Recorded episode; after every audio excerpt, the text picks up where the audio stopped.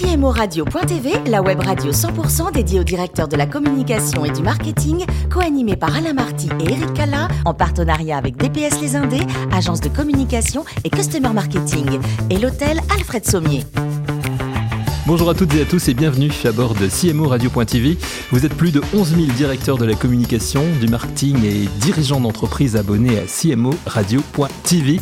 Nous vous remercions d'être toujours plus nombreux à nous écouter chaque semaine. Bien sûr, vous pouvez réagir sur nos réseaux sociaux et notre compte Twitter, CMO Radio-du-bas TV. À mes côtés pour co-animer cette émission, Alain Chalon, président de l'agence Marianne Internationale. Bonjour Alain. Bonjour Eric. Merci d'être avec nous. Aujourd'hui, nous recevons Thierry Libard, professeur des universités, conseiller au comité économique et européen et auteur de Communication de crise, un ouvrage dont nous allons parler avec lui. Bonjour Thierry Libard. Bonjour. Merci de participer à cette émission.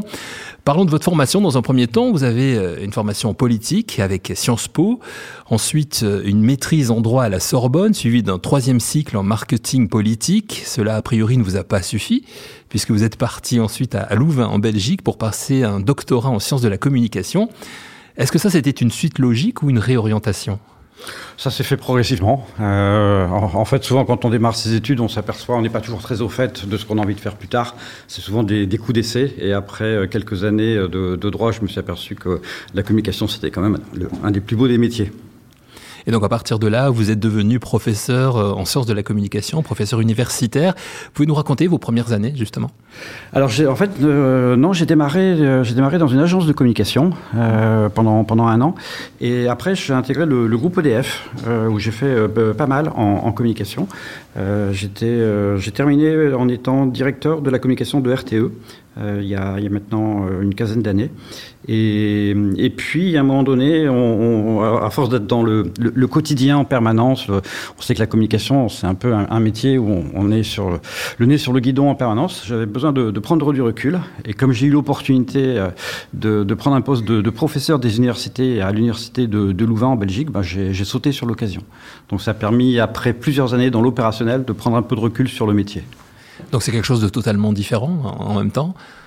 C'est c'est différent et en même temps, on sent que les étudiants de plus en plus ont besoin d'avoir des, des, des, enseignants qui connaissent le, le, concret et la pratique. Hmm. Parce que le, le temps d'enseignement très euh, décalé, très théorique, euh, ne, ne, fonctionne plus par rapport aux étudiants qui, qui, ont, qui sont vraiment en demande de comment concrètement on peut se rendre utile. C'est-à-dire qu'il y a quand même une, une, tendance à de plus en plus avoir une approche très opérationnelle dans l'enseignement. C'est aussi pour ça que l'Université de Louvain m'avait fait une proposition parce que, parce que les cours théoriques, c'était, à un moment donné, ça devient suffisant. Vous avez aussi euh, un rôle important au sein du comité économique et européen. Euh, quels ont été vos rôles successifs et quel est celui que vous occupez actuellement? Alors le comité euh, économique et social européen, donc mmh. c'est un peu comme le, le, Conseil économique, social, environnemental français, c'est-à-dire c'est un organe de, de, représentation de la société civile organisée, euh, donc 300, euh, 350 membres, euh, avec les entreprises, les organisations syndicales, le secteur associatif, des consommateurs, des environnementalistes, et des 27 pays de, de l'Union européenne, et on est amené à, à se prononcer sur l'ensemble des grands sujets européens à la demande du Parlement européen ou de la Commission européenne. Et donc on fait, on fait des, avis et qui, s'ils sont, sont, bien organisés, bah, ça permet d'être suivis euh, pour euh, être dans, là aussi toujours dans des choses très, très concrètes. En, en 2013, j'avais présenté un avis sur l'obsolescence programmée, qui était le premier texte européen pour inciter à la durabilité de, des produits. Et ce texte a essaimé dans, l'ensemble des, pays.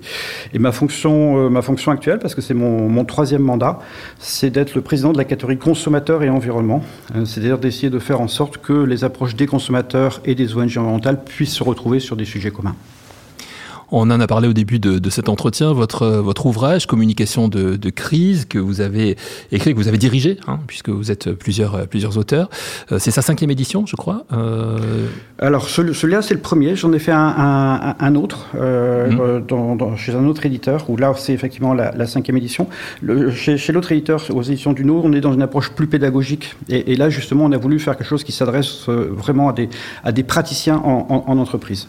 Donc, j'ai fait un livre avec une dizaine de deux, chapitres, j'en ai écrit six, et j'ai quatre autres auteurs qui ont écrit chacun euh, un chapitre sur la communication de crise dans le domaine politique, dans, dans le domaine de, des institutions publiques ou dans d'autres dans, domaines. Voilà. Et qu'est-ce qui vous a plutôt inspiré l'écriture de, de, ce livre qui, qui est sorti euh, juste avant le confinement hein, si, si, Oui, oui, oui, oui. Alors il est, il est sorti un peu avant. Il est sorti en 2018. Mhm. Euh, et, et, et, en fait, ce qui avait, euh, ce qui avait un, un peu inspiré ce, ce livre, c'est de penser que on, est dans un nouveau monde de, la, crise et que les, anciennes approches, peut-être très, euh, très, très techniques, très cloisonnées, c'est-à-dire au, au, démarrage, la gestion de crise, c'était plutôt un domaine d'ingénieurs euh, qui concernait des installations à risque, euh, clairement les raffineries, les, les, industries chimiques, le domaine énergétique, etc. Et en fait, on s'aperçoit que la crise, maintenant, c'est plus ça, quoi. C'est le petit grain de sable mal géré. Et c'est vrai que la crise Covid, ça donne un exemple. C'est-à-dire, on est quelque chose, devant quelque chose qui est, qui est mutant, qui est protéiforme, qui est en recomposition permanente, donc qui nous incite vraiment à revoir totalement nos conceptions qu'on peut avoir de la gestion de crise. Alain Chalon a quelques questions pour vous également. Bien Pour rebondir sur le, la crise du Covid, justement, est-ce que, est que la notion de plan de communication qui faisait Flores il y a encore quelques années, est-ce qu'aujourd'hui, finalement, ça a encore un sens? Alors, ça dépend si on parle de plan de communication ou de plan de communication de crise. Euh, déjà, ce dont on est sûr, c'est qu'il n'y a pas de bonne communication de crise s'il n'y a pas une, une bonne stratégie de communication. C'est-à-dire que l'idée d'avoir une, une, une, communication de crise qui serait déconnectée de la stratégie globale de communication, là, on est sûr qu'on va, on, on va à l'échec. Maintenant, il faut voir aussi que quand on parle de plan de communication, donc si on se met dans un domaine un peu global, euh, ben, les plans de communication classiques où on pouvait prévoir l'avenir à faire des plans de communication à 4-5 ans, là, c'est juste totalement, totalement impossible. Donc, on est plus euh, dans, la réactivité, dans la flexibilité, mais je pense aussi important pour les entreprises d'avoir une vision quand même à moyen ou long terme. Euh, parce que si, si, on veut travailler sur les valeurs, si on veut construire une réputation, ben, il, faut, il faut plusieurs années pour ça. Donc il faut tout à la fois viser le long terme et dans le même temps le faire avec une approche flexible. D'accord. Donc néanmoins, ça a un sens effectivement de s'inscrire dans la durée. Ça, ça, ça, ça a un sens et peut-être même de plus en plus. C'est-à-dire comme on est de plus en plus dans l'imprévisibilité, ben, l'entreprise elle a de plus en plus intérêt à fixer un cap. Dans l'ensemble des solutions que vous balayez, que vous décrivez, euh, il y en a une que vous appelez la stratégie du silence. Mmh. Est-ce qu'aujourd'hui, dans un environnement média extrêmement saturé, la stratégie du silence, c'est encore quelque chose qu'on peut imaginer et mettre en œuvre? Beaucoup moins, beaucoup moins, parce que parce qu'avec euh, avec l'ère des, des, réseaux sociaux, des chaînes d'information en continu, la stratégie du silence, elle est, difficile, mais elle est tenable. C'est-à-dire, ça dépend, par exemple, de, l'actualité. Si on est dans une actualité forte, si vous êtes, par exemple, à la, à la veille de, de, de, la finale de la Coupe du Monde de football où la France serait en finale, si on est à la veille d'une élection présidentielle, bah, on peut penser que la crise qui peut arriver à votre organisation, on en parlera peut-être peut-être moins. Euh, C'est-à-dire que si vous avez un événement d'ampleur dans, dans, dans l'actualité, bah, peut-être que votre crise euh, bah, la stratégie du silence, elle, peut, elle peut payer. Ça, peut être aussi, pour certaines entreprises, l'idée de, euh, on attend d'avoir l'ensemble des billes pour réagir une fois que l'ensemble du bruit médiatique se, sera, euh, sera, sera un peu passé. Donc oui, on peut, on, peut toujours jouer la stratégie du silence, même si les risques sont beaucoup plus importants qu'auparavant. Et aujourd'hui, on arrive à concilier, par exemple, une stratégie du silence avec tous les problèmes de fake news, par exemple, qui affectent beaucoup les marques, les entreprises, les groupes? Alors là aussi, il faut voir, parce que c'est aussi pour ça que le, fait d'avoir une, réflexion sur la, nouvelle gestion, la nouvelle communication de crise, à l'heure justement de, crises qui sont mutantes, protéiformes, et à l'heure des bad buzz, des fake news et des réseaux sociaux, ça, a imposé de revoir les choses. Moi, je crois que par exemple, si on se met sur le, bad buzz, c'est pas la même chose. Le bad buzz, c'est pas la même chose que la crise. Euh, et que, et qu'on doit, par exemple, si vous avez un, bad buzz très important sur les réseaux sociaux, vous avez peut-être, vous touchez 10, 15, 20 000 personnes, et peut-être pas forcément des leaders d'opinion. Euh, si votre crise, elle est sur le devant de la scène médiatique et que vous êtes au journal de TF1, là, vous avez 10 millions de personnes. C'est quand même pas du tout le même ordre de grandeur. Donc, c'est-à-dire qu'il faut aussi se méfier de ce qui peut apparaître comme des, lynchages sur les réseaux sociaux. C'est-à-dire quand on regarde les personnes, les followers de, de, des personnes qui peuvent être suivies, qui vous attaquent, etc., bah, peut-être que la crédibilité, elle est, un peu moindre. Et on a vu des cas où vous avez des périodes très fortes sur les réseaux sociaux de critiques sur une entreprise, mais ne pas comparer des critiques qui peuvent être très fortes sur les réseaux sociaux par rapport à une crise réelle dans le monde de l'entreprise. La définition même de la crise, c'est quelque chose qui peut mettre en, cause la réputation et le fonctionnement même de, votre organisation. Donc il faut aussi euh, mettre les choses un peu, en parallèle. Euh, le, bad buzz n'est pas la crise. À vous lire, en fait, on a, le sentiment que dans cet environnement qui est aussi un marché de gestion de communication de crise, euh, il y a des vendeurs de solutions de gestion de crise un peu clés en main, dont, on, dont on comprend que vous les assimilez un peu à des vendeurs de poudre de perlimpinpin. Est-ce que c'est votre fréquentation des agences qui vous a amené à ce constat? Alors, il y, a deux choses. Y a deux choses. Euh, la première, c'est peut-être justement le, ben, le, fait d'être passé dans le monde, universitaire, où, j'ai pu voir que le monde académique pouvait apporter beaucoup, et qu'il y a malheureusement un gouffre entre le monde, académique et le, monde de la pratique euh, dans le domaine de, la gestion de crise, et qu'il y a, ben moi, j'appelle à, ce qu'il y ait un rapprochement assez fort entre ces deux univers, parce que ce que peuvent apporter les laboratoires de recherche dans le monde de la gestion de crise, c'est juste une mine d'or. C'est-à-dire qu'il y a des choses, par exemple, euh, comment choisir son porte-parole, comment choisir sa meilleure stratégie, qui sont des choses sur lesquelles on a des expérimentations très fortes. Donc on peut dire avec certitude que c'est plutôt comme ça qu'il faut faire. Donc tout ça, ça m'a donné une certaine prudence. Et puis, euh, bah, c'est vrai que le, le, le fait euh, d'être euh, assez souvent en relation avec euh, des, des, des, consultants en communication de crise, où je voyais qu'il y avait une sorte de, de, de mallette miracle basée sur le fait de vendre du, du, du média training et quelques argumentaires, c'est quand même pas très suffisant pour faire face à la crise. Ça peut faire un marché, donc je respecte, mais, mais, mais dans tous les cas, voilà, un peu, là aussi un peu, un peu de prudence par rapport à des solutions miracles. Vous dites quand même que le média training c'est important. Oui, c'est qu'il faut être préparé à ça. Parce bien, que, bien sûr. effectivement, que, c'est un exercice en soi de prendre la parole dans ce contexte-là. Oui, parce que si on le, si, si, si, si on le fait pas, euh, ben on, on, va à l'échec. Moi, la première fois que j'ai fait un, un, un media training en, en, communication de crise, c'était juste, euh, juste désastreux. Donc, c'est comme, comme pour du sport. Il faut, il, faut s'entraîner. Mais, mais penser que le, le, les, solutions basées simplement sur un dispositif de communication euh, avec du, du media training et, un argumentaire, ça suffit pas. Mais je vous rejoins totalement. Pour moi, je, répète en, en, permanence, la, la meilleure communication de crise, c'est celle qui se passe avant la crise. Et que s'il y a un mot à retenir dans tout le domaine de la gestion de crise, c'est bien le mot anticipation. Et le média training, c'est quoi? C'est une forme d'hygiène de la prise de parole? Puisque vous comparez ça au sport? Ouais, ouais, c'est ça. C'est essayer de quand, quand on quand on est en, en, en gestion de crise, le premier réflexe c'est d'être sur, sur sur sur la défensive, d'essayer de d'être de, de, de, dans dans une idée de, de protection des valeurs de notre propre organisation. On sait que si on veut si on veut réussir, bah il y a quand même des, des, des stratégies et notamment une stratégie qui est pas forcément facile à mettre en œuvre, qui est la stratégie de de, de l'acceptation, de la reconnaissance. Quand on quand on regarde les entreprises qui ont réussi plus ou moins à bien gérer une crise, on s'aperçoit que dans la quasi-totalité des cas, sont des entreprises qui ont reconnu, qui ont assumé leurs responsabilités. Les stratégies de la minimisation, ça fonctionne beaucoup moins bien. Donc finalement, l'honnêteté paye. Bah, en communication, c'est souvent, c'est souvent, souvent la règle. Donc moi, ce que je disais beaucoup à, à, à mes étudiants, c'est que dans la communication, vous, vous n'êtes pas obligé de tout dire, mais que tout ce que vous dites, ça doit être vrai. Et ça, pour moi, c'est un principe de base dans la communication. C'est l'authenticité, c'est ce que vous dites. Pour rester sur le secteur de la communication, mais s'éloigner un petit peu de la crise et, venir sur tout ce qui est environnemental, vous êtes l'auteur d'un autre ouvrage qui s'appelle Des vents porteurs, comment mobiliser enfin pour la planète. Et ce, ce, cet ouvrage suscite une question chez moi, c'est comment peut-on parler de ces sujets-là en arrêtant enfin d'être moralisateur euh, ou culpabilisant vis-à-vis -vis des citoyens? Et encore, vous êtes sympathique en disant ça, parce que la réalité, elle est, un peu différente. C'est-à-dire, non seulement c'est moralisateur, mais c'est incantatoire, c'est technique, c'est distancié, c'est lointain, euh, c'est contraignant, euh, ça fait peur.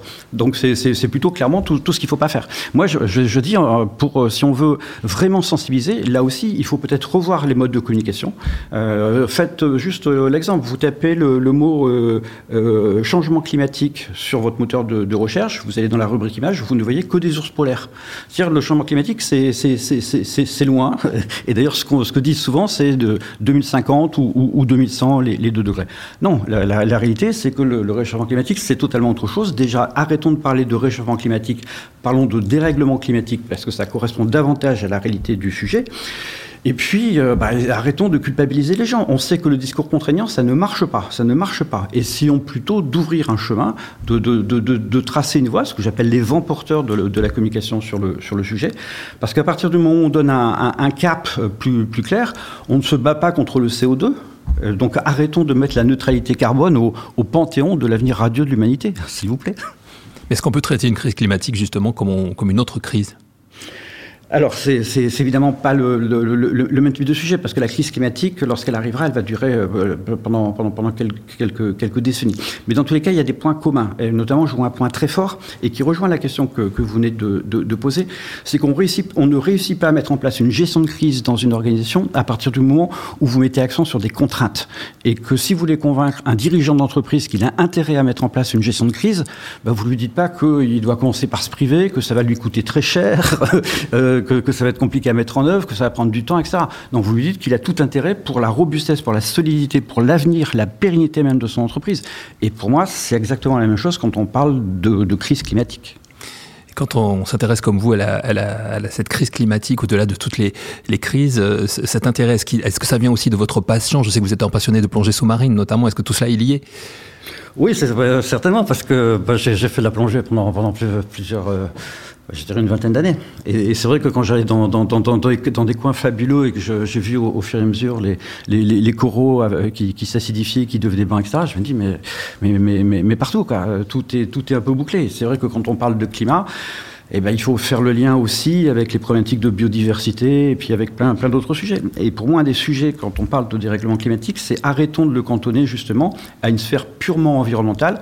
Le dérèglement climatique, c'est pas un problème d'environnement, c'est un problème économique, c'est un problème de santé publique, c'est un problème géopolitique, ça va peut-être devenir un problème militaire, c'est un problème sociétal avec les migrations climatiques. Donc sortons-le de cette rubrique purement environnementale parce que sinon, ça le connote sur une sorte de militance écologique et c'est pas le, la bonne méthode pour euh, euh, prendre en charge un problème.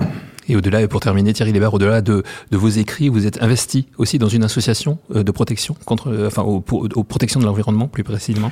Oui, plusieurs. Euh, mmh. Depuis une vingtaine d'années, je suis membre du conseil scientifique de, de, de la fondation Nicolas Hulot.